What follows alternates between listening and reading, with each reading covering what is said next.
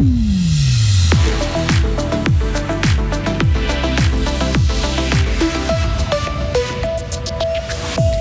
L'idée d'introduire un congé parental fait son chemin en Suisse. Un mouvement écologique réfléchit à l'utilisation des corps après la mort pour en faire de l'humus. Et comme demandé par le Grand Conseil, le Conseil d'État fribourgeois a revu sa copie concernant la loi sur le climat. Un temps changeant aujourd'hui avec 7 degrés et de la bise. Un temps toujours changeant pour la fin de la semaine. Jeudi 20 avril 2023. Delphine Bulliard, bonjour. Bonjour. Le congé parental est dans l'air du temps.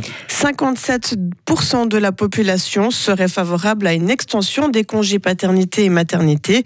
C'est ce que révèle un sondage commandé par la section jeune du Parti du Centre, son vice-président Maxime Moix. on se définit toujours comme une jeunesse de parti pragmatique qui veut baser ses revendications sur des faits. Et aujourd'hui, ben, on est satisfait, et pas surpris, mais satisfait de voir que la population suisse n'est pas satisfaite justement des 16 semaines aujourd'hui de congés de maternité et de congés de paternité. Elle en veut plus et on la comprend parce qu'on pense qu'en termes de politique familiale, le congé parental est une bonne chose. Et donc, on voulait vraiment avoir la légitimité fondée pour euh, lancer nos revendications. Les jeunes du centre proposent un congé parental flexible de 20 semaines avec une part fixe de 20% réservée au père. Et d'ici une demi-heure, Maxime Moix nous expliquera dans l'éclairage et plus amplement comment les jeunes du parti du centre voient ce congé parental. Et si après votre décès, votre corps était composté? C'est la question à brin provocatrice posée hier à Fribourg dans le cadre de la Marche Bleue. Ce mouvement écologique, lancé le 1er avril à Genève, faisait escale dans notre canton et un atelier était consacré à l'humusation qu'on peut traduire par compostage des défunts. Cette pratique funéraire n'est pour l'heure pas autorisée en Suisse, mais qui serait beaucoup plus écologique que l'inhumation pardon, et la crémation, selon ses partisans. Dans le canton de Vaud, le gouvernement s'est dit intéressé au potentiel de cette pratique funéraire. Il a récemment répondu à la députée verte Sabine Glauser. Cette pratique, elle correspond au processus du compostage, dont on connaît la valeur en jardinage. Et vraiment, l'idée, c'est de mettre le corps au milieu d'autres matériaux organiques pour que ça favorise une décomposition naturelle. Et en plus de ça, euh, rapide, on parle de 12 mois pour un corps entier, avec un broyage des eaux qui se fait euh, au milieu. Mais quoi qu'il en soit, à la fin, on obtient un terreau de cette décomposition.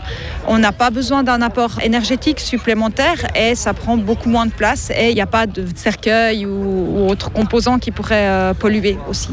L'humusation n'est pour l'heure pas légale en Europe. Elle est autorisée dans cinq États aux États-Unis. Fribourg revoit sa copie pour le climat. Le gouvernement fribourgeois transmet au Grand Conseil un rapport complémentaire au projet de loi sur le climat. En février dernier, le Parlement cantonal avait décidé de renvoyer le projet au Conseil d'État. Certains élus pointaient du doigt les modifications trop importantes faites en commission. Le gouvernement s'est donc remis au travail. Vincent Douce. Dans son rapport complémentaire, le Conseil d'État montre que les principes de la loi n'ont pas été été fondamentalement modifié par la commission parlementaire. Mais il indique que plusieurs modifications proposées pourraient coûter plus cher au canton. Le gouvernement se rallie aussi à une majorité des amendements proposés, comme par exemple le fait d'inscrire dans la loi la promotion de la biodiversité ou la préservation des écosystèmes. Par contre, il ne veut pas fixer un objectif. Zéro émission nette de CO2 pour l'administration cantonale d'ici à 2040. Cet objectif paraît irréaliste pour le gouvernement. Le Conseil d'État s'oppose aussi à l'utilisation du terme de justice climatique dans la loi. Il affirme que ces mots ne sont pas définis juridiquement et qu'il est difficile d'estimer les conséquences financières de l'usage de ces mots. Le Conseil d'État annonce aussi la création de deux délégations. Le but est de pouvoir traiter efficacement les thèmes transversaux de l'environnement et du développement durable. La centaine de Suisses restés au Soudan pourraient être rapatriés d'urgence. Le département fédéral des affaires étrangères envisage de les évacuer de ce pays ravagé par la guerre. Pour des raisons de sécurité, aucun détail ne sera communiqué. L'ambassade de Suisse dans la capitale, Khartoum, reste disponible pour apporter son soutien en cas d'urgence dans la mesure du possible, mais elle est fermée pour les visites et les demandes de visa. Et hier, des milliers de civils ont fui sous les bombes, justement, la capitale du Soudan. Les combats entre les paramilitaires des forces de soutien rapide et l'armée régulière ont tué plus de 270 civils en cinq jours. Alors que les combats touchent principalement Khartoum et le Darfour, les deux généraux rivaux restent sourds aux appels au cessez-le-feu. Et puis Miguel Diaz-Canel demeure le président de Cuba. Il a sans surprise été réélu hier à la tête de l'île communiste pour un second et dernier mandat.